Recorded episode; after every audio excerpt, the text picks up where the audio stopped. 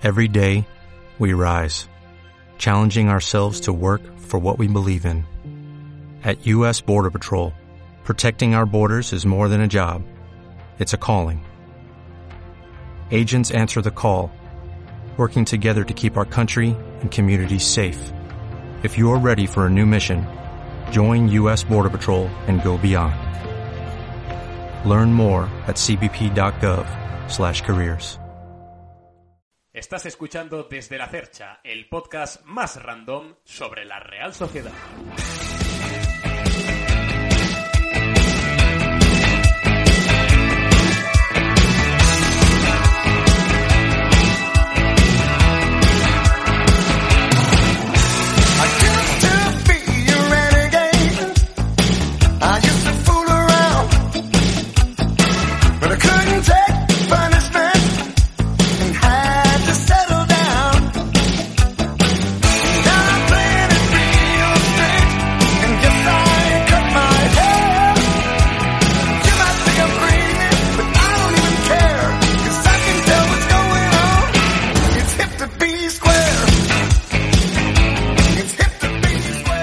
A todos y bienvenidos a un nuevo podcast de Desde la Cercha. Como bien sabéis, el podcast más random sobre la Real Sociedad o también eh, el podcast al cual acude pues Pizarro Gómez para tocarnos un poco por lo que viene siendo un poco mm, la huevada, ¿no?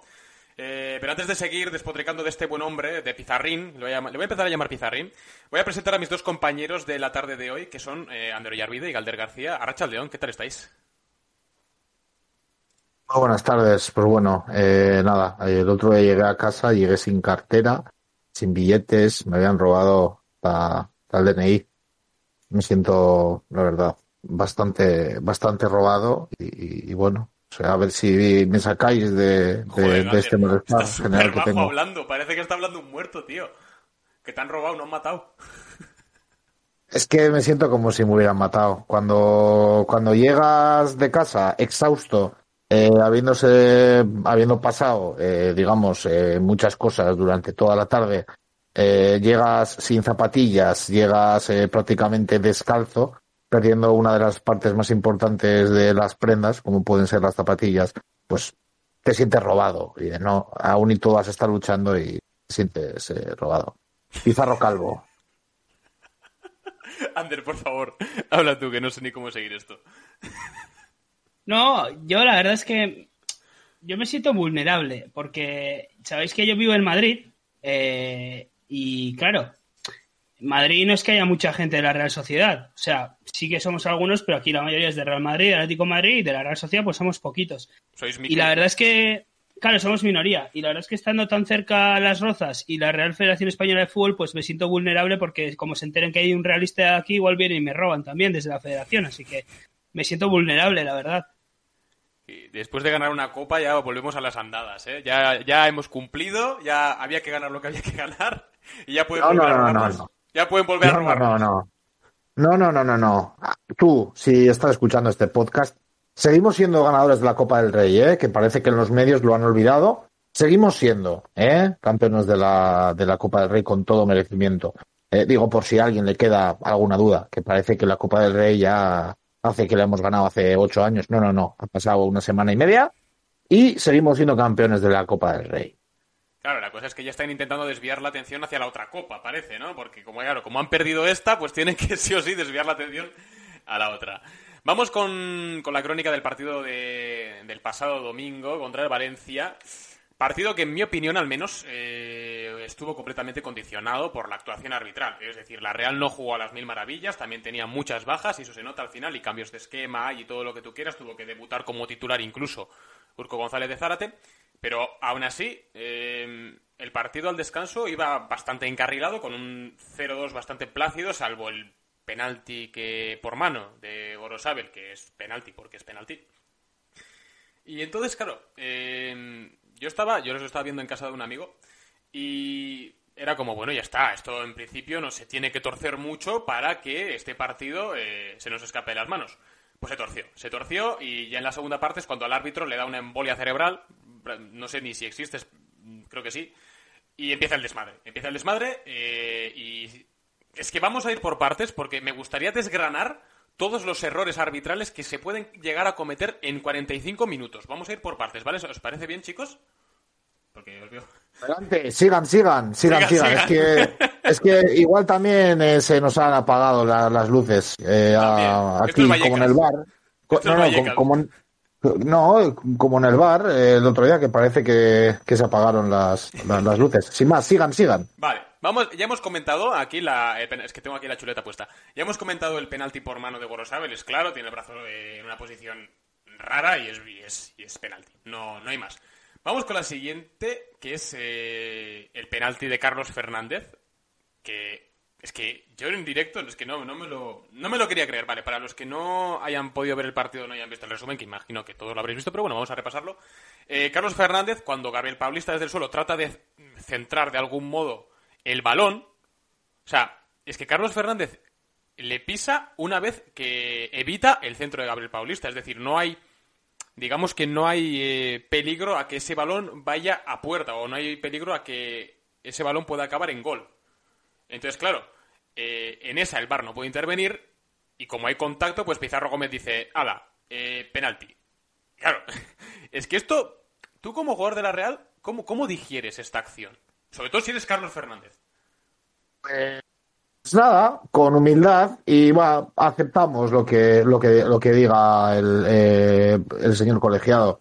Es que yo me como al árbitro. O sea, es No, que no, yo me como al árbitro. hecho- es que Carlos hecho, Fernández fue. espérate, Calder, perdóname. O sea, de hecho, esta Pero- acción hasta se la puedo pasar a Pizarro Gómez, porque al final hay pisotón y en directo pues puedes decir, hostia, pues igual sí que es penalti. Mira, es que se la puedo hasta pasar, porque se la puedo pasar, porque encima el VAR no puede intervenir a no ser ocasión manifiesta. Entonces, vale, venga, te lo voy a comprar, te lo voy a comprar. Pero es que lo que viene a continuación es telita. Ahora puedes, puedes seguir. No, yo lo que lo que quería decir es que bueno, al final, a ver, es un penalti y yo no entiendo cómo un penalti no se revisa en el bar. Vale, no estaba en una en una ocasión manifiesta de gol y tal, pero es que has pitado un penalti. O sea, y si no está en ocasión manifiesta de gol no es penalti. No sé si me explico. Si si pitas falta dentro del área por por algo que no es ocasión manifiesta de gol, no es penalti. Vale, O- eso, que estás viendo- o- ha sido una agresión. Creo que estás viendo las caras que estamos poniendo. Ander. Sí, sí, sí, Yo sí, sí, a ver. No te estoy entendiendo bien. Vamos a ver, vamos a ver, va- vamos a ver. Tú un penalti lo puedes pitar por varias cosas. Por un derribo o una falta eh, con el balón jugado y en una ocasión manifiesta de gol o por una agresión dentro del área. Hasta ahí, hasta aquí correcto, Hasta ahí ¿no? llegamos, hasta ahí llegamos. Hasta aquí, hasta aquí. ah, Vale. Si no es una ocasión manifiesta de gol, ¿por qué cojones pitas penalti? Por el no sé si me habéis O sea, explicado, es que yo lo único pero- que entiendo es que ve el pisotón y dice, ya está, penalti. Pero vamos a ver, para, para, para empezar, el jugador está en el suelo y un jugador que está en el suelo puede jugar el balón con un pie. Lo que no puede es jugar con los dos, con, lo- con, con, con, con las dos piernas. Norma número uno del, del fútbol. Os lo dice alguien que estaba todo el puto ahí en el suelo de lo, de lo malo que era. Eh, a partir de ahí, ¿cómo cojones llegas a pensar que puede ser penalti en una jugada? Que hay un tío en el suelo tirado, para empezar, pidiendo penalti, un tío pidiendo penalti en el suelo tirado, sin ir a, por el balón. El balón le llega y de repente se mueve. De repente ese jugador se, se mueve. Se acerca a Carlos Fernández, va a de- despejar y a la hora de jugar el balón le mete un pisotón. Y resulta que no solo es penalti, sino que es amarilla. O sea, es que no lo acabo de entender todavía. O sea, no entiendo por qué el VAR no entró. Porque resulta que para pitar penalti sí es una ocasión manifiesta de gol, pero para mirar el VAR no es una ocasión manifiesta de gol. Que se aclaren de una puta vez. Que se aclaren de una puta vez. Llevamos dos años con esto igual, dos años. Y los perjudicados somos mismos, nosotros y Real Valladolid, que somos los, los más perjudicados de, de, de toda la historia del VAR, de los, estos tres años que llevamos con el VAR. Yo le voy a dar paso a Ander porque hoy no ha hecho los, bueno, no ha hecho los deberes, quiero decir, no se ha preparado el análisis del partido ni nada que tanto nos gusta, y va a ir directamente con el cuchillo afilado jamonero a, a por, pues a por lo que hay que ir, a por el turrón. Así que cuando quieras.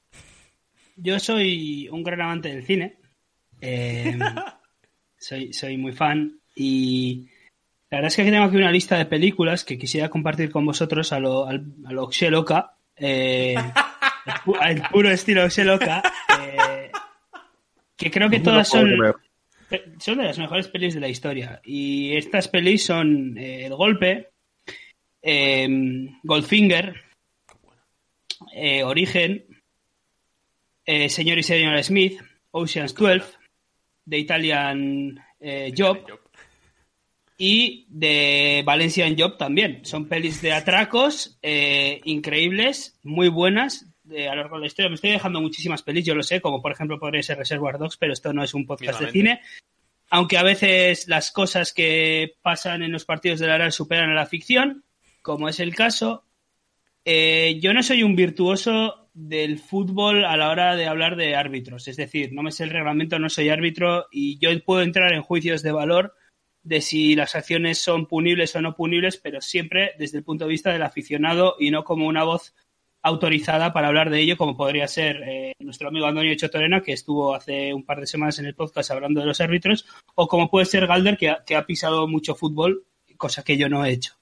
Lo que yo sí puedo decir es que independientemente de lo acertado o lo desacertado que pudo estar el árbitro, esas dos acciones, eh, en lo que viene a ser el devenir del partido, tienen incidencia directa. Eh, hay un cambio de guion que, que, que viene de, de, parte del árbitro, que al final es un, una situación ajena a lo que viene a ser el devenir natural del juego. El partido, tú lo has dicho, Silva, cambia completamente. La Real no es que estuviese haciendo su mejor partido, pero no está haciendo un partido malo. Estaba haciendo un partido, la palabra es solvente. Partido Es que solvente. eso te- eso- apro- claro, te quería decir eso porque, claro, venía con mogollón de bajas, creo que eran 10, si no me equivoco. eh, entre ellas Miquel Merino, Asirilla Ramendi, David Silva. O sea, no son bajas. eh, no es Guridi, Gorosabel y Allen. O sea, son bajas de peso en el equipo titular. Y entonces, eh, con un cambio de esquema encima, porque estábamos jugando con un 4-2, 4-2, con un chaval de la cantera debutando como titular, porque ya jugó contra el Real Madrid un par de minutos. eh, y aún así, la Real estaba haciendo lo que dices tú, solvencia pura. O sea, llegar, marcar lo que tienes que marcar y ya está, y cerrar el partido en la primera parte. Entonces, claro, a partir de ahí, Se podría decir que se estaba jugando más a lo que quería Imanol a que, a lo que quería Javi Gracia.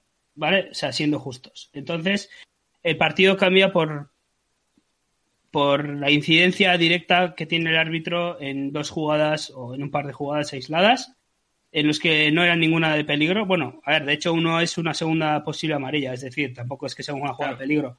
Pero luego ese es el que mete el gol. Pero es verdad que el- la jugada del penalti no es una jugada de peli- peligro para mí. Eh, sin embargo, voy a hacer de abogado del diablo una vez más. Eh, y yo quiero demostrar, quiero, perdón, no demostrar, sino quiero palpar mi, mi desacuerdo con lo que ha dicho Galder. Yo creo que Galder está rabioso por haber perdido esos dos puntos. Yo también lo estoy, pero sería injusto decir que el VAR eh, está está perjudicando a la Real cuando yo creo que es todo lo contra- contrario. Yo creo que sin, sin el VAR esto era, eh, hablando mal y pronto, el coño de la Bernarda y el VAR ha podido dar más cohesión o coherencia a la Real. Creo que es el primer partido que recuerdo yo en toda la temporada en la que la Real lo pierde, no lo pierde, pierde dos puntos manifiestamente por incidencia directa del árbitro. O sea, es decir, si hemos llegado hasta la jornada 31 eh, sin errores arbitrales manifiestos, eh, eso habla muy bien del VAR y habla de lo que no beneficia, sino que eh, equilibra la balanza a la hora de, de ese historial corrupto de arbitrajes que hay en contra de la Real Sociedad, que, que eso es así. Es más, yo vi un partido con un amigo mío que es de Alicante y él me decía que era increíble después del penal después del penalti después del gol de Gabriel Paulista yo no yo estaba enfadado pero no estaba cardíaco y me decía que es increíble todo lo que han llegado y él es del Atlético de Madrid y me decía que es increíble todo lo que han llegado a, a putear eh, a la Real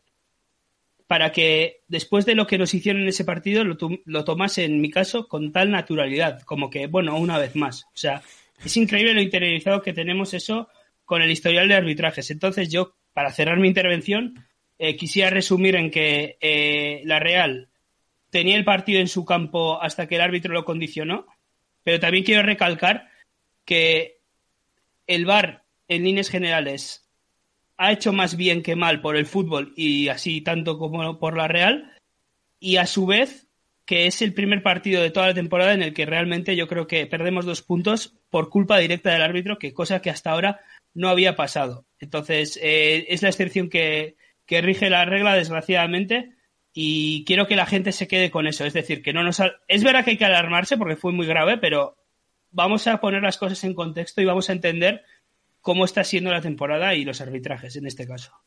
Sí, eso es verdad, porque al final... Bueno, sí, Galder, perdóname, porque yo ya luego voy a introducir, así que te dejo cerrar. Esto. Yo solo decir, Ander, o sea, que tienes toda razón, o sea, tienes toda razón. Sin el VAR esto hubiera sido todavía un mayor putiferio en contra de, de, de la Real. Sí es cierto que que mmm, ahora mucha gente nos dice, es que vais primero si Arzabal lleva tantos goles porque os pitan penaltis. Ya, es que, es que sin el VAR esos penaltis no hubieran existido y sin el VAR esos penaltis, el típico penalti por partido que hacían a la Real antes y ahora, y ahora se lo pitan, ahora eh, se está introduciendo. Yo quizás me, me, he explicado mal cuando he dicho lo de lo del VAR y tal, más que el VAR es el protocolo de cuándo se usa o cuándo no se usa, porque a mí no me toque las narices que un penalti como estos eh, el árbitro no va al bar a verlo. O sea, quiero decir, si lo tienes muy claro, entiendo que, que no.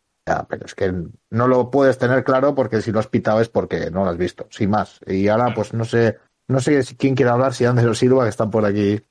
Sí, yo una cosita, es que se me ha olvidado decirlo y menos mal que lo has mencionado. Eh, quería cerrar mi intervención y se me dio el santo al cielo en ese momento.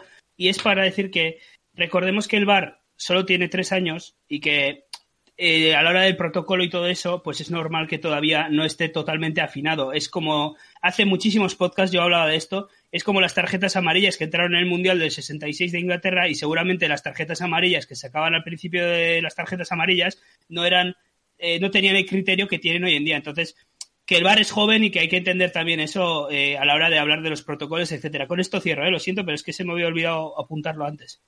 No, no, si es que, o sea, que nosotros tampoco somos aquí, pues como antes lo hemos mencionado, Antonio Torena, que se sabe el reglamento de, vamos, como si fuese la Biblia y se la sabe de arriba abajo, ¿no? Pero eh, son cosas tan obvias, o sea, que es que las sabemos hasta nosotros, ¿no? Para, para poner en contexto los, los, flagran, los flagrantes perdón, errores que cometió el árbitro en, en el, pobre, el domingo. Pobre eh, Andoni, alias eh, Juan Arroita Falso, eh, que ayer le cayeron hostias y hostias, además por parte de un amigo mío. Es que parece que no has visto ningún partido de la Real porque estás diciendo que, que, a nadie, que no nos ha perjudicado directamente. Para mí sí hay un partido clave en el que nos perjudica directamente, que es el de la Copa del Rey contra el Betis. Esa amarilla y arra que se saca de la chistera. O sea, para mí eso, por ejemplo, a ver, sí que nos condicionó realmente porque te quedas con 10. Luego está ya el análisis que haces de cada partido de eh, en esta jugada ha podido tal, pero tan directo como este partido no ha, no ha habido ninguno.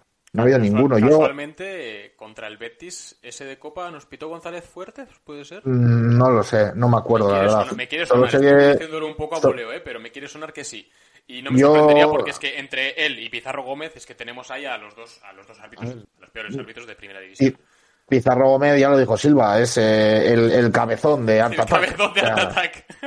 pero, pero literal, pero literal. Eh, fue Mateo Lauz. Ah, bueno, pues, pues bueno, es que Mateo, tengo una relación de amor-odio con Mateo, prefiero sí. dejarlo. Yo sí. quiero ir ya a la siguiente acción polémica. Bueno, es una acción que la, la vamos a envolver en dos, en dos, ¿vale? Vamos a hacer como un grupo y dos subgrupos, ¿vale? La primera es el, la amarilla previa al gol de Gabriel Paulista, ¿vale? Gabriel Paulista llega tarde en una acción en la cual le mete un patadón en las costillas a Carlos Fernández en un despeje de balón lo cual era constitutivo de segunda amarilla y roja y a, los vestuarios. Eh, pero es que encima es que no hacía falta la intervención del VAR, porque encima, de hecho, el árbitro hizo el amago de sacar la tarjeta amarilla y, no, la, no, la, no, acabó sacando, lo cual es bastante grave, o sea, viendo, visto lo visto. ¿Qué pasa? Que encima esa jugada precede a una especie de contraataque por parte de Valencia, creo que por, González, por Gonzalo Guedes, que Lenormand despeja hacia el córner, se lleva un empujón que dices, tío, o sea, es que es falta es falta, no da la falta, da córner y ese córner se saca en corto, lo centra Gonzalo Guedes, si no me equivoco, y Gabriel Paulista mete un golazo, eso sí, porque mete un golazo de cabeza, en toda la escuadra de, de la portería defendida por Alex Remiro. Entonces aquí hay un doble error arbitral bastante grave que no sé cómo lo veis vosotros, yo creo que es bastante claro, pero bueno, prefiero escucharos. Yo la verdad esto es como eh, esto es como como en filosofía, ¿no? Eh, en filosofía llega a un punto, no me acuerdo qué filósofo era, que creo que era Descartes, que decía que tengo eh, yo eh, existo, pero no sé si existo porque puede haber un giro maligno que me esté engañando. Esto es lo mismo, esto es lo mismo. Vamos a ver. Te Yo marca creo que Galder hacía pellas en filosofía. No, no. Te marca un gol un jugador que debería de estar expulsado en la acción anterior. Luego, si ese jugador está expulsado y no existe, no te puede marcar gol. Independientemente de que lo que más me mosqueó del partido fue la falta que se come a Lenormand. La falta que se come, que coge Guedes, va donde Lenormand, le empuja, deja a Lenormand sin opción de jugar el balón por un empujón y encima pita córner. O sea, es que este árbitro no era calvo, pero podría serlo tranquilamente. Podría serlo tranquilamente. O sea, primero, una patada de, Gabriel Paulista. Eh, eh, es que el propio jugador en rueda, en rueda de prensa dijo después, menos mal que, que no me ha sacado la segunda amarilla. Entiendo que los jugadores de la Real Sociedad estén molestos.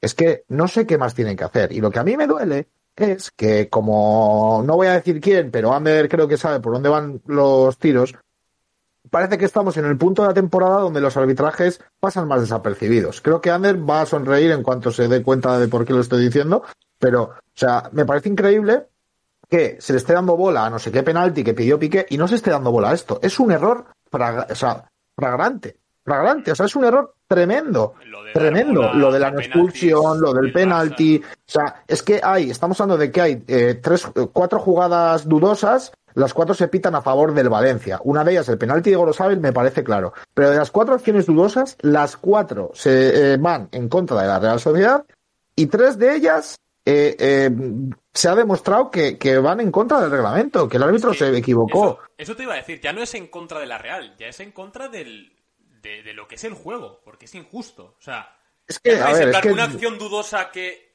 eh, a lo largo de todo un partido se decanta siempre hacia el mismo lado, pues las faltitas o lo que sea. No, no, es que son acciones claras. O sea, claro, que es aún más grave todavía. A ver, yo aquí acabas siendo conspiranoico, acabas siendo conspiranoico y acabas pensando, pues la liga, ya que no hay club, ya que los clubes no pueden meter a la gente en los estadios, vamos a fomentar que la pelea por el título y la pelea por, por Europa eh, quede disputada entre la gente y vamos a, hacer que la Real empate y que todavía todo eso siga reñido.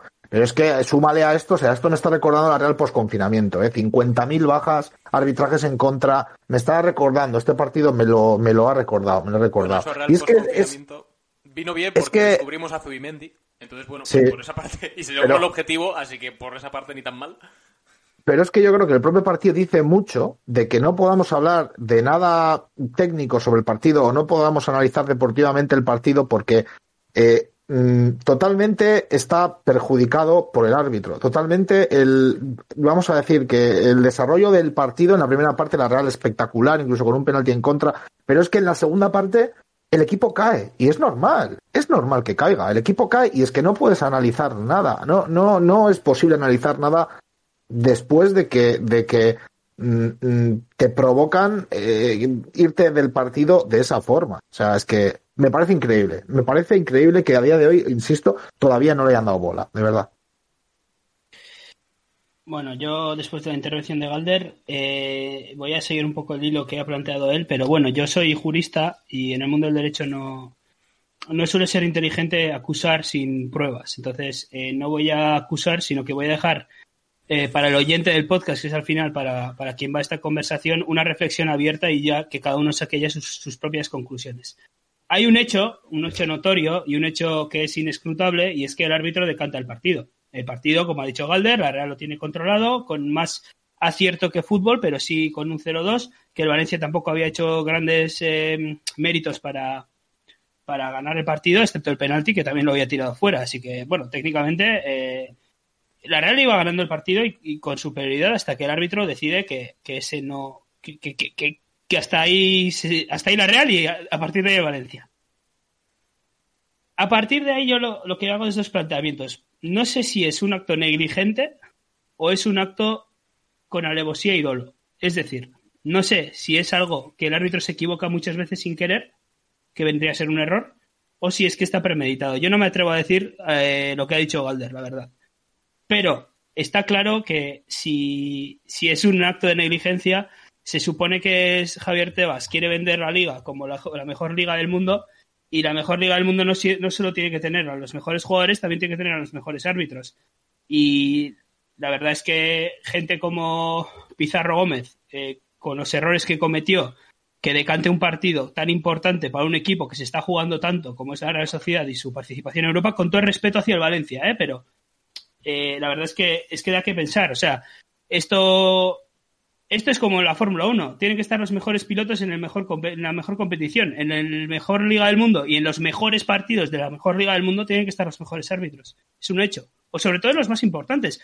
Me da igual que sea luchar por Liga, Champions, Europa o descenso, pero los partidos más importantes tendrían que estar los mejores árbitros. Eso es así. Y la verdad es que Pizarro Gómez no estuvo a la altura del partido. Entonces, si, si es un acto negligente, lo que yo planteo es eh, qué hace ese árbitro en la liga o si es que de verdad estamos en la mejor liga del mundo. E, y, el segundo planteamiento, si hay elevosía y dolo, hay directamente una adulteración de la competición, directamente. O sea, el Villarreal pierde contra Osasuna, eh, el Betis jugaba contra el Atlético de Madrid, que era un partido que seguramente no fuese a ganar, que de hecho empató, y si el Real ganaba el partido se escapaba.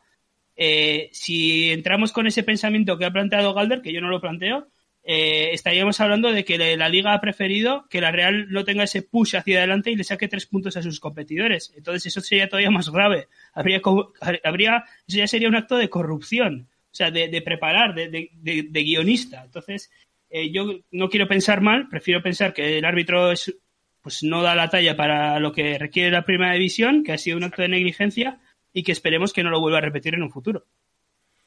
De hecho, leí a Antonio Chetorena en Twitter decir que Pizarro Gómez llevaba bastante buena temporada en lo que arbitraje se refiere, con lo cual igual refuerza un poco más el argumento de la, de la premeditación, pero bueno, no vamos ya a seguir con esto porque tampoco... No, no porque no lo podemos afirmar. Duro guarda silencio. Duro... Bueno, a ver, eh, yo, yo en mi defensa voy a decir que por supuesto... Duro no guarda silencio. No, Duro no guarda silencio. Por supuesto, yo voy a decir que, a ver, lo estoy diciendo en caliente todavía, ¿vale? O sea, Pizarro Gómez, eh, yo no digo que sea una conspiración, pero es una conspiración, como decían en, en, en Cuarto Milenio. No, fuera bromas, a ver, fuera bromas, es lo que acaba uno pensando. O sea, quiero decir, yo me aventuro, soy muy valiente al decir esto, pero no sé, es como el que dice, seguro que Pedro Sánchez está robando. Pues, bueno, pues sin más, o sea, quiero decir que es lo que, lo, que acabo pensando, sin más. Perro Sánchez Cámpora, quítame el estado de alarma. No, es coña. Eh, vamos con lo siguiente, vamos a ir con... Pedro Sánchez y Pizarro Gómez, ¿corruptos? ¿Sí o no? Hoy en la nave del misterio. ya tenemos título para el podcast. Vamos a ir con la siguiente... Con la siguiente... Joder, no me sale la palabra. Con la siguiente acción que tiene que, en la que tiene que intervenir Pizarro Gómez, que es, eh, bueno, en la de Maxi Gómez, que según parece le dijo la concha de tu madre, lo cual es constitutivo de roja clarísima, así que al vestuario, ahí no hay tu tía. Y luego hay una acción que se pasó bastante por alto, a mí, me dio bastante rabia porque fue una acción que para mí podía haber sido roja. Entiendo, con el, con el, la vara de medir que estaba usando Pizarro Gómez en el partido, no, la iba, no iba a ser roja ni de coña, pero eh, ¿os acordáis de la acción en la que Janus se va en carrera Daniel Vaz, sin opción a disputar siquiera el balón, le mete una patadón en la rodilla. Que es que yo me acuerdo que en casa de mi amigo, es que me levanté del sillón y dije, es que esto no puede ser. Es que no, no, en ningún momento tiene eh, el, interés de disputar el balón, simplemente quiere pararle, a, eh, cueste lo que cueste, quiere meterle un rodillazo, pararle en seco porque sabe que si se escapa eh, puede ser una ocasión clara en, en contra. Entonces, a mí esta acción vi que no se le dio mucho bombo eh, en redes y demás, y como que se le dio más importancia. A ver, la de el Paulista es, eh, es, terrible, pero esta no me pareció menos por, por cómo se da y en qué momento se da, porque ya el Valencia ya tenía una roja. ¿Vale? Entonces yo creo que también, eh, condicionada por la roja de Maxi Gómez, Bizarro Gómez no se atrevió a sacar la segunda porque ya hubiese sido un despiporre con este tío y no me respondéis. No, estaba intentando recordar la jugada. Esa jugada ya no me acuerdo. Probablemente estaría gritando y cagándome en el árbitro en ese momento y no, y no estaría viendo. La verdad que no la recuerdo. No sé, no sé si Anders ya recuerda. Es que es por lo que digo. Yo sí, yo sí, yo sí la recuerdo y es una tarjeta naranja. Como es que para mí ese, esa jugada exactamente no decanta el partido. O sea, esa es una tarjeta naranja que podía ser roja y podía ser amarilla. Va a la rodilla. ¿Qué quieres que te diga? He visto tarjetas por rojas por menos y he visto tarjetas amarillas por más. Entonces, eh, está en ese límite y, claro, entra, ahí entra el valor, el juicio de valor que puede hacer el árbitro, que cuando el árbitro no tiene juicio, pues no tiene valor su juicio de valor. Entonces, eh, directamente, pues una más del partido, pero no, no, la, no, no la más grande. O sea, si esto fuese una etapa del Tour, esta sería la montaña de tercera categoría. Entonces, sí, es una montaña, pero es de tercera categoría. No, o sea, yo tampoco quería ponerle Pues una foco más. encima. Yo tampoco quería ponerle foco encima porque lo que dices tú tampoco decanta la balanza hacia un lado o hacia otro. Simplemente una acción que quería destacar porque para mí pasó bastante desapercibida eh, en lo que a toda la polémica que rodeó el partido, pues de las acciones que fueron, pues esta me pareció la que menos eh, sonó. Y Yo creo que, yo creo que estamos hablando, estamos hablando mucho del árbitro y poco del, del equipo. Eh, claro, es que a raíz de los errores arbitrales se, se te descentras y empiezas a cometer errores que igual en una en una situación normal no cometerías. Si ves que llegas a, a un balón dividido que nunca es falta y te pitan falta, si ves que si te cargan por detrás y eres el defensa central te pitan córner y no es falta, al final eh, aguantar eso psicológicamente a este nivel de competición no es fácil y el equipo se descentra. Eh, yo creo que Imanol, aún y todo, pues tiene que hacer un... A ver, iban 2-0 la Real, quiero decir. Eh, no iba 1-1, iba 2-0. Entonces, Claro. creo que aún y todo que te empaten a dos, por mucho que el equipo esté descentrado, pues yo creo que Imanol tendrá que hacer un, una reflexión de qué pudo ir mal, pese a que un gol es regalado de penalti. Pero bueno, yo creo que yo creo que en ese sentido la Real, una de sus debilidades es que no es un equipo que sepa, aguantar muy bien resultados.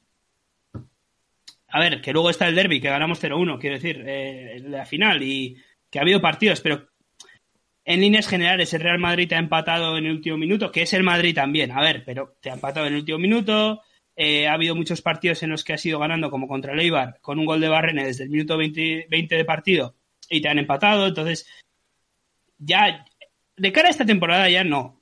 Eh, es queda poco tiempo y estamos ya más en una especie de, de campaña de combate que de campaña de reflexión. Pero ya creo que una vez terminada la temporada y teniendo en cuenta que la Real, quitando dos o tres jugadores, vaya a mantener bloque el año que viene, yo creo que un planteamiento a futuro que, que yo creo que debería hacer Imanol es cómo el equipo no consigue mantener resultados cortos, sobre todo resultados cortos, en los últimos minutos. Obviamente, es la inexperiencia del equipo. El ejemplo más claro lo tenemos en el Ajax de Ámsterdam en Champions contra el Tottenham, un equipazo que jugaba muy bien, pero eran jóvenes y no supieron aguantar el resultado. Es difícil, yo lo entiendo, pero yo creo que es una cosa a la que Imanol yo creo que le tendría que dar vuelta a futuro, y es que cómo hacer que el equipo, estando cinco defensas en el campo, no fue capaz de mantener un resultado de un eh, 1-2. Pero bueno, o sea, eso es una reflexión. Está fuera de guion, yo dejo esta reflexión ahí y, que se la plantee que se la tenga que plantear. No, es una reflexión a futuro, es interesante porque es lo que dices tú. Eh, al final hay que saber también jugar ese tipo de partidos. Los- también los hemos sabido jugar, lo que dices tú, la final de Copa, en Getafe se supo jugar así también.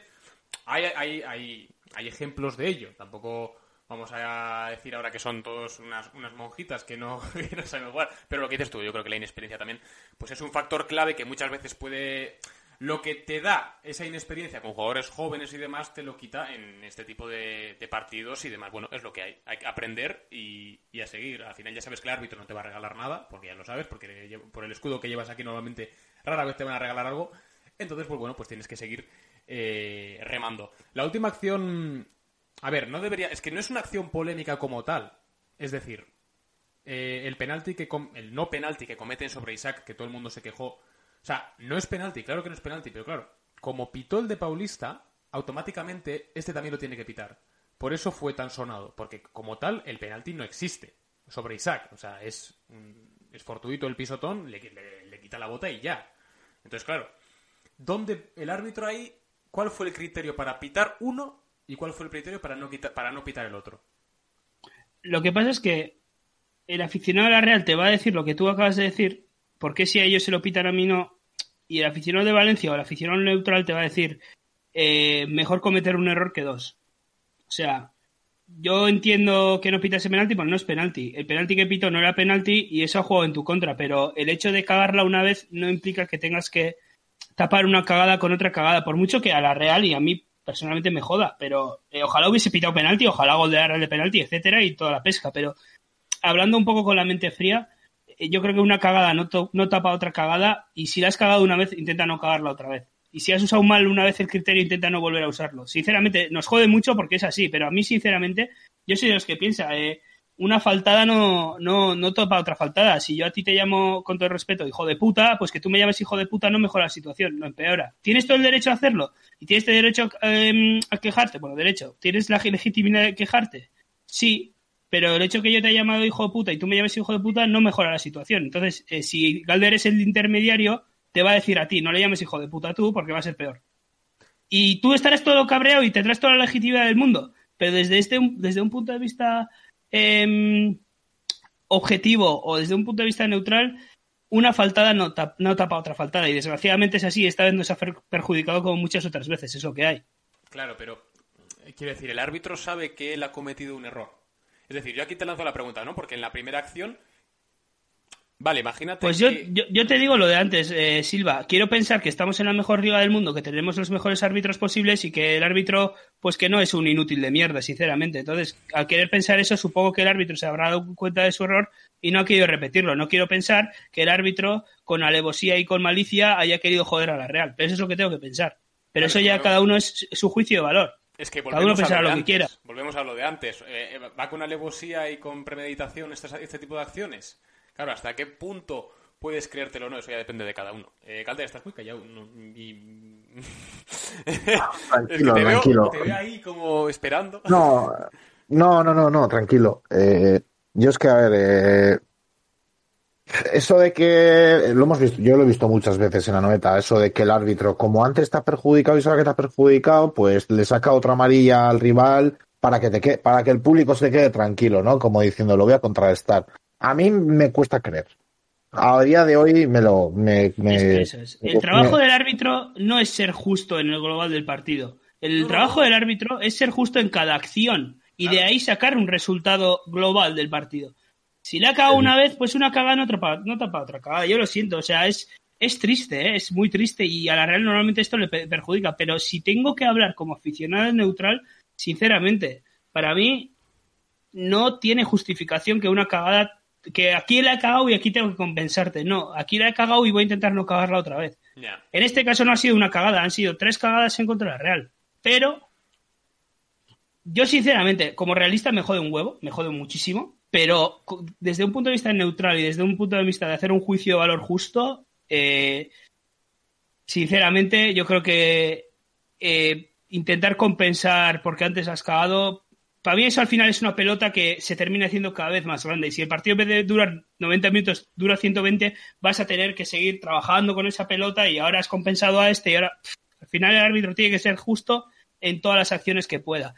Y si la lía una, dos, tres veces, otra liada no va a tapar esa liada. Es triste, ¿eh? pero es así. Y encima que si hacemos una valoración en el cómputo global de todo lo que... imagínate, solo cogiendo esta temporada, o sea, gracias al VAR, la Real ha sido bastante, bueno, no favorecida, sino eh, justamente beneficiada. justicia. Perdón, eso es, justamente beneficiada. No, no, no, eso es, que no, que no es lo mismo. Pero claro, aquí al final, o sea, si no fuese por el VAR, que es lo que hemos aguantado hasta los últimos tres años, eh, hubiésemos sido bastante más perjudicados. De hecho, igual no podríamos, igual ni estaríamos en la lucha por Europa, quién sabe. No lo sabemos. A ver, yo creo que el VAR eh, ha ayudado, o sea, Aquí otro día estuve discutiendo con un amigo, ¿eh? ¿eh? ha ayudado mucho, primero, que a la Real en Anoeta, el campo nuevo, eh, para el árbitro es más presión, ¿no? Por, por decirlo así, no sé si se me entiende lo que quiero decir. Para el árbitro ya no es igual pitar una falta en contra de la Real en el viejo Anoeta que en el nuevo Anoeta. Se ha juntado eso con el VAR, ¿vale? Eh, se ha juntado con que ahora mismo el VAR eh, a la Real le ha, beneficiado, pero le ha beneficiado en, en, en, acciones que hace cinco años nos las hubieran pitado en contra. La Real ha habido muchísimos años, muchísimos años que ha hecho una mierda de temporada y aún así, con la de penaltis y chorradas que, que nos han pitado en contra, no ha conseguido su, su objetivo. Y esto, sí, haciendo una mierda de temporada. O sea, yo tengo en, en la mente, no sé si os acordaréis alguno de vosotros, en el año del debut de Aritz Elustondo, un jugador del Valencia le agarra de la camiseta descaradamente a, a Aritz cuando va a rematar y eso, eso es penalti. Ahora ya no se ven esos agarrones. ¿Por qué? Porque está el VAR. Eh, la Real le han pitado un huevo de penaltis que otros años no, no, no nos han pitado. O sea, Mikel Oyarzabal lleva unos cuantos penaltis lanzados entre Copa del Rey. El año pasado en la Copa del Rey también em, eh, nos, nos, dio el pase de, de penalti en, en Miranda. Y, y, y, eso, eso es algo, eso es algo que, que, es lícito, que la Real le ha beneficiado porque cosas que antes no nos pitaban, ahora sí nos pitan. Claro, pero a partir de ahí. Es, esa es la cosa. ¿Por qué los lleva lanzados y metidos? Claro. Porque son. Pues porque Ah, son. yo- yo- o sea, el, el- el más claro, por ejemplo, fue aquel derby que ganamos en San Mamés 1-3, que Íñigo Martínez le revienta la cara a Sangali de una patada. sí, O sea, Sí. el árbitro le tuvieron que decir, ve a verlo a la pantalla, cuando es algo que Sí. debería haberlo Do- visto. dos, en ese partido hubo dos O penaltis. hubo dos penaltis, dos- es verdad. Hubo dos penaltis, es verdad. Pero un, un derribo a Bautista dentro del área y un derribo Eso a es. Sangali dentro del área. Eso sí. es. Sí, Y a eso, ver, el árbitro tuvo que ir a verlo, porque no lo vio en el campo. Es que luego, luego, luego hay, hay, hay cosas. Eh, hoy eh, se me ha olvidado comentaros. He pedido un audio a un amigo mío que es árbitro en, Castilla y León. Eh, recientemente ha tenido que cursar esos estudios y, claro, ya les obligan a aprenderse, digamos, el, reglamento del bar por si algún día les, les toca. Eh, a este, a este señor, César, si me estás escuchando, el día de la Copa del Rey y yo le mandé lo de el penalti de, de Ñigo que fue roja y tal. Tu respuesta fue, fue, eh, voy borracho, pero imagínate que aún así creo que es expulsión, ¿no? Este, este eh, chaval lo que, lo que me dice es que cree que todavía el VAR tiene que dar más pasos. Me explico. El caso de Copa del Rey contra el Betis. Asier y Arramendi ve una tarjeta amarilla y después, en la segunda parte, creo que es, le expulsan por una amarilla no, no existente. Y se supone que el VAR no la ve. Él lo que me dijo es que una de las propuestas que se podría llegar a realizar es que si te saca una tarjeta amarilla en la primera parte, llegues en el, en el descanso, ¿vale? Y esa tarjeta amarilla se revise. Que los árbitros vayan en el descanso, lo miren en el bar y se revise. ¿No es amarilla? Pues según inicia la segunda parte, se dice tarjeta amarilla retirada. Vale. Otra opción es que en la segunda parte, si un jugador tiene una amarilla y, y le van a sacar la segunda, que en la segunda amarilla, y en, al igual que en las rojas, se revise. Porque eso acaba, o sea, acaba perjudicando. Claro, acaban expulsión y son jugadas que no se revisan. O sea, yo entiendo que por una amarillita no quieras cortar el juego, lo veo normal, o sea, lo veo normal. Si nos ponemos eh, a, a mirar el bar por cada tarjeta amarilla, ralentizamos el, el juego y esta, este deporte acaba siendo una mierda. O sea, yo Pero yo qué sé, eh, llega, llega al descanso. Este tema, para cerrar O sea- este tema con el tema de árbitros, VAR y todo, o sea, yo quiero que quede claro que no estamos ni en contra del VAR, ni mucho menos, o sea, creemos, No, no, no. creemos que es una herramienta que bien llevada que- es eh, de lo mejorcito que se ha implementado Claro. en el fútbol moderno, si no lo Eh, mejor. Es que es que tiene que dar pasos hacia adelante. O sea, está Claro. que el bar lo Eso- que es ahora no va a ser lo mismo que, que Claro, pero es dentro lo de que un año. decía Ander con el criterio de las amarillas y todo, tiene que evolucionar poco a poco y, e ir mejorando, claro. Eso es. Sí, sí, sí, está claro, está claro. No sé si Ander, yo si quieres Ander te dejo cerrar este tema. No, Vamos, yo no, es, que, es que sinceramente creo que si pudi- Para mí estamos cometiendo un error a la hora de hablar del bar, porque yo entiendo que viene al hilo de la conversación, pero esto al final es un podcast de la Real y creo que si eh, pudiésemos entrar a discutir del bar podríamos estar aquí dos horas y hacer un podcast solo de esto, pero pero creo que hay más cosas de las que hablar y nada, yo por mi parte no tengo nada más que decir de lo que ya he dicho del árbitro y el bar y ya está. No, solo una cosa más. Solo una cosa más. Eh, Pizarro cabezón. Nada más. Puede ser. Vamos a seguir, pues, como es un podcast de la Real Sociedad, vamos a seguir pues con las desgracias, porque es algo que acompañan siempre a la Real Sociedad. En este caso, la desgracia es que Miquel Merino, casi con total certeza, se va a perder eh, lo que resta de temporada por, por lesión. Esto, claro, hasta final de temporada nos quedan ocho partidos. ¿Esto cómo lo vamos a digerir nosotros como aficionados? Porque mm, hay, hay. O sea, me lo has puesto tú a la mañana en Twitter, Galder, que por suerte y mm, comparándolo con otros años que hay fondo de armario para sustituirle. Pero, ¿qué esperáis? Porque claro, Guridi vuelve de lesión, Guevara puede jugar ahí, A ver. incluso Turrientes. A ver, es una baja muy sensible. El que diga que no le duele y que está tranquilo, miente. Miente o, o- o no está muy bien de la, de la sesera. Pero yo creo que la Real tiene armario suficiente para suplirlo y para hacer que se note lo menos posible. Eh, esto es un deporte de 11 jugadores que juegan. Si dependes de un solo jugador para eh, ejercer todo tu juego, estás jodido. Que a lo mejor tengas que cambiar un poco tu idea de juego porque lo que tienes en el fondo de armario no se asemeja lo suficiente a, tu jugador que está lesionado. Bueno, allá no me meto. Ahí es donde Imanol tiene, tiene que trabajar. Pero hombres, por decirlo así, hombres y nombres hay. O sea, estamos hablando de que en el centro del campo tienes una opción que puede ser jugar con Zubeldia, Guevara, eh, eh, Urpo González de Zárate, Zubimendi, eh, también te puede jugar ahí Guridi. Eh, a ver, tiene muchas variables, Imanol. Puede incluso meter a Sañán de central para poner a, Zubeldia de, centrocampista. Tiene diferentes variantes. Creo que eh, lo va a estar ensayando toda esta semana. Creo que analizará qué es lo que, lo que mejor le puede venir al, equipo. Y cada partido es un mundo, pero a partir de aquí yo estoy tranquilo, entre comillas. Quiero decir, es una baja sensible, pero creo que hay gente suficiente como para suplir. Que nadie es igual que Miquel Merino, ya. Que nadie es igual que Silva, ya. Pero el otro día David Silva no jugó, jugaron no sé cuántos suplentes.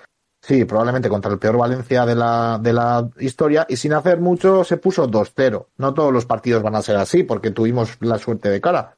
Pero yo creo que la Real tiene medios suficientes para sacar todo adelante. Ahora es el momento de Zubieta es el momento de, de, esa gente de, de, Zubieta, de todo lo que presumimos de Zubieta, es el momento de, demostrarlo. Y lo van a hacer, lo van a hacer. O sea, yo no estoy preocupado por la baja de Merino por primera vez en, no sé cuánto tiempo. No estoy preocupado en el sentido de que se va a poder suplir. Es obvio que es una baja sensible. Pero yo, desde luego, creo que los que están lo van a hacer igual o mejor que él. De hecho, relacionado con esto que dices de Zubieta, o sea, es que en la temporada pasada, gracias, gracias entre comillas, a las lesiones que se dieron en el centro del campo, se descubrió, por ejemplo, a Martín Zubimendi. Bueno, se descubrió. Vamos, que ya sabíamos desde el Sanse que su calidad era innata, pero no sabíamos que era tan bueno igual, ¿no? Entonces, yo creo que si no, si Manolo quiere cambiar mucho el esquema mm, de, de un 4-3-3 eh, tradicional que suele jugar, eh, el recambio natural va a ser Guridi, que casi llega para el fin de pasado contra el Valencia, entonces se supone que para Sevilla, para este domingo, va a llegar. Entonces, eh, Guridi puede jugar ahí, Guevara también puede hacerlo, ya jugó, por ejemplo, en el Bernabéu, bueno, en el Bernabéu no, en Valdebebas ya, ya lo jugó allí, está Turrientes si hiciese falta en el Sanse, entonces, bueno, eh, variables tiene Imanol en el, en el banquillo, por esa parte, como dice Galder, estoy yo también tranquilo, porque en otras temporadas dirías, ¡buah! Es que es como cuando se te lesionaba Zuru, que decías, joder, a ver, a ver qué hacemos, ¿no?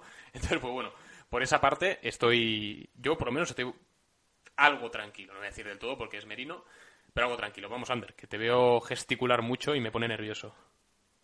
Eh, sí, a ver, eh, no te voy a mentir que la baja de Merino es sensible, pero yo creo que a la altura de la temporada que estamos no hay, ni no hay tiempo para, para, lamentarse de algo que tú no puedes solucionar, sino que tienes que adaptarte a las situaciones.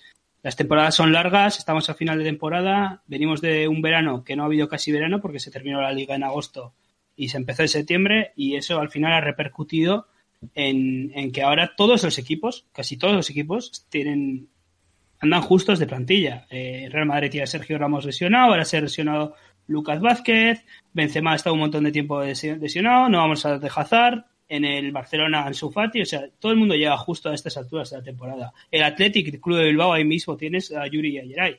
Entonces, lamentarse yo creo que no vale de nada. Creo que la Real tiene mucho, muchas alternativas eh, a Merino. Habláis de Guridi, pero, pero el que se está erigiendo como un gran ocho de una calidad inmensa para la liga está siendo Guevara y yo creo que el que va a sustituir a, Guridi de aquí a, Guridi, a Merino de aquí a final de temporada va a ser Guevara y Guridi jugará, pero yo creo jugará un poco más adelante en la posición de Silva. Eh, no estoy preocupado porque, porque ya te digo, o sea, no somos el único equipo que está en horas bajas. Es verdad que se nos han lesionado Silva y Merino, pero todo el mundo está así. Y el Villarreal ahora tiene que jugar eh, la Europa League y lo está acusando. El otro día perdió contra Osasuna. Y yo creo que caer en lamentaciones a tan poco tiempo del final ni merece la pena ni, ni hay tiempo para ello. Entonces yo creo que Manuel tiene variables y yo creo que sacaremos esta situación adelante y es eso, lo ha dicho Galder. Eh, presumimos de Zubieta, pero luego nos da vértigo jugar con jugadores de Zubieta. A ver, vamos a ser coherentes. Eh, tenemos una gran cantera y habrá que confiar como se ha confiado siempre. Y el año pasado salieron Roberto López y salió Zubimendi, este año igual saldrá Turrientes, quién sabe. Eh, yo creo que tenemos muchas variables y, y yo, a ver, si hubiésemos perdido la final de Copa, igual estaría con otra motivación, pero después de ganar la final de Copa, para mí todos son los putos amos y tenemos el Milan de Saki, así que puede jugar cualquiera. Eh, es, tema de motivación, pero, pero es que yo, estoy, yo estoy a tope. con el equipo. Perdóname, perdóname, Ander. Es que encima con Imanol la apuesta por Zubieta es más clara y encima mm, digamos que más consistente, porque él al final los conoce mejor que nadie, porque él también a muchos los ha entrenado, como fue el caso de Roberto López, Udimendi, bueno, un montón. Entonces, ¿qué pasa? Que es que la- el, el- el mayor ejemplo lo tenemos el fin de pasado mismo, que Orcu González de Zárate jugó de titular en el centro del campo junto a Guevara. A ver, A ver, hay una frase famosa que siempre se dice y es que en los tiempos más difíciles salen los héroes. Y yo creo que hay gente ahí que ya lleva un año, dos años en el primer equipo, como Guevara, como Zubeldia, como Guridi no exactamente, pero también que viene de jugar en el Mirandés, eh, como Barnechea, pues que igual estas ha llegado el momento de que digan, bueno, pues mira, que yo también estoy aquí, puedo jugar. Entonces, en ese sentido, eh, a ver, que pase lo que te va a pasar. Quedan ocho jornadas, miedo poco, confianza máxima y motivación a tope, sinceramente. Yo, yo estoy, no, no te voy a decir que vayamos a ser el Barça Guardiola, pero yo creo que la Real tiene medios suficientes como para sacar muchos partidos de los que quedan adelante. Y que, ojo, que los demás equipos también juegan. Es decir, el, el Villarreal o el Betis no tienen por qué ganar todos los partidos de aquí a final de temporada. Y todavía queda un, mes y medio de liga y pueden pasar muchas cosas. Entonces, eh, sí, confianza máxima, es una putada lo de Merino, pero son cosas que pasan cuando juegas finales. Al final, en cualquier competición del mundo, a las finales la gente arriesga. Y tenemos casos famosísimos. Maradona jugó un mundial con el tobillo roto. Iniesta llegó a un mundial que, que no había jugado un partido en cinco meses. Torres jugó un mundial eh, infiltrado. Eh, al final, en el Athletic, seguro que Yuri, Geray, esta gente ha forzado y al final se han roto. O sea, hay muchísimos casos. Eh, mira el, el, de Diego Costa con el Atlético de Madrid, ahora me estoy acordando, que llegó justísimo a la final y se, les, se, lesionó. Entonces, cuando hay competiciones importantes, finales y este tipo de cosas, todo el mundo arriesga. Y el arriesgar implica que luego pues, va a haber unas consecuencias. Para mí, ¿ha merecido la pena que Merino haya jugado un partido con la vértebra rota e infiltrado? Pues sí, ha merecido la pena. Volvemos a ganar la Copa. ¿Qué quieres que te diga? Ahora, de aquellos polvos, de aquellos polvos estos lodos y toca pechugar con lo que hay. Que lo que hay no es malo. Esa es no, mi opinión. Es que, es que encima de eso parece que se va Merino y, y, ya no vamos a ganar nada y no vamos a jugar a nada. Lo que dices tú, que yo creo que Guevara, es que en el en propio Valdebebas lo demostró, junto con Zubimendi, hicieron una dupla espectacular en el centro del campo. Guevara el otro día hizo un partidazo También, en Valencia. Bueno, y no hemos hablado de eso, pero es que hizo un partidazo. Es que Va a sacar los dos últimos años, desde que subió al primer equipo, o sea, este chico es una pasada. Se está alzando como un, casi un pilar del equipo. Es increíble. A mí me, es que a mí me encanta. A mí Guevara, si no puedo ser objetivo con Guevara porque es un chaval que me encanta. Entonces, no, no puedo ser objetivo. Pero sí, es la hora de confiar en Zubieta. Se ha hecho siempre. Se ha hecho, es que se ha hecho siempre. Entonces, por esa parte estamos tranquilos. Obviamente lo que dice Ander, eh, perder a Merido es una putada porque es de los mejores del equipo. Es que es como cuando nos quitan a Silva. Pues bueno, pues mala suerte. Hay que jugar. Quedan ocho jornadas. Hay que ir con, con el cuchillo entre los, entre los dientes y, y a jugar. Y hablando de jugar, pues eh, ya para terminar este podcast, una mini previa eh, de cara al partido del domingo contra el Sevilla. Un Sevilla que viene lanzado. O sea, eh, lo he leído hoy a la mañana. De los 100 partidos que lleva Lopetegui al, al, mando, a los mandos del Sevilla, ha ganado 60 partidos. Es una barbaridad. O sea, son unos números brutales. De hecho, es que está a 6 puntos de la cabeza de la liga, que es el, el Atlético de Madrid, si no me equivoco. O sea, nos viene un Sevilla que viene de ganar 3-4 al Celta ayer y que va a intentar prorrogar su, su, buen estado de forma e intentar, ¿quién, ¿por qué no?, mm, seguir en esa pelea por la liga hasta el final, ¿no? Sí, sí bueno, sí, Galder, perdón. No, no, pero sigue, sigue tú, Ander, sigue tú. No, que yo iba a decir que el... es curioso que el Sevilla se ha convertido en nuestro compañero de baile a final de temporada de un tiempo a esta parte. El año pasado también nos lo encontramos al final eh, y por cierto, empatamos el partido. O sea, a ver, no digo, va a ser un partido difícil, eso está claro. Pero, pero bueno, creo que la Real tiene argumentos suficientes como para poder ganar al Sevilla o sacar algo bueno. Eh, creo que hay gente que va a tener que hacer un muy buen partido, como Yarzabal, Isaac y, bueno, esta gente. Eh, bueno, Guevara, etcétera. O sea, creo que van a tener que hacer un buen partido para ganar al Sevilla, para imponerse. Y, y poco más. La verdad es que el Sevilla es un, juego, un equipo que juega muy bien a fútbol, que sabe muy bien lo que hace, que ahora mismo está liberado porque perdieron la final, o sea, no tiene que jugar, por ejemplo, este fin de ahí una final de Copa que ellos perdieron en semifinales, así que no tienen que jugar esa final de Copa, no tienen que jugar Champions League, no está en Europa League, viene liberado, tiene poca carga de partidos, está un poco en tierra de nadie porque no, a ver, está peleando por la liga, pero no está Igual totalmente enganchado me he aventurado Sí, o sea, un poco con lo de pelear. Eh, eh, están soñando con la liga, o sea, lo tienen ahí. No sería descabellado decir que. A ver, sería difícil, pero es como no, como volviendo al ciclismo, ¿no? Ese ciclista que va a un minuto de la cabeza, de repente empieza a atacar y gana. Bueno, están ahí y mirando para atrás no miran porque para atrás ya estamos bastante alejados de ellos. Entonces, en ese sentido, un Sevilla relajado, sin muchas competiciones, eh, que, necesita ganar el partido si se quiere enganchar a la liga y que está jugando muy bien a fútbol. Entonces, partido difícil, pero yo creo que la Real también tiene, tiene derecho a, soñar con ganar el partido. Lo peor de todo esto es que el Sevilla por estas épocas estaría jugando Europa League en condiciones normales. Este año han ido a la Champions, se han eliminado, han quedado sin Europa League y bueno, ahora mismo están centrados en Liga. Ese es el mayor problema que creo que puede tener la Real en cuanto a otros años. A mí me parece un auténtico equipazo liderado por, por Lopetegui. Es un equipo que te exige mucho, un equipo que tanto a los defensas como a los delanteros les, les, les va a exigir mucho físicamente y, mentalmente. Y no os olvidéis del hat trick que nos marcó en, en Nesiri, en, en el, fue, en el Sánchez Pizjuán, ¿verdad? Sí, sí, en el Sánchez Pizjuán. Ahora jugamos en, en Noeta. Y eso, eh, máxima concentración por parte de la Real. Partido muy duro, orgulloso también por otra parte de que el Sevilla sea nuestro, como dice Ander, nuestro competidor a estas alturas de la liga. Significa que las cosas van bien. El Sevilla el año pasado quedó cuarto finalmente. Eh, este año creo que mm, se va, a repetir su, su, clasificación. A mí personalmente es un equipo que me gusta mucho cómo juega, tiene las ideas claras y buenos jugadores. Y mm, mucho ojito, eh, mucho ojito eh, con la defensa porque los delanteros que tiene Sevilla aprovechan sus, oportunidades. Así que a ver con qué nos sorprende Imanol. Pues yo, nada que añadir, yo puedo dar por cerrado este podcast. Os veo que, que sí, que, sí, así que vamos a cerrar, vamos a cerrar el podcast.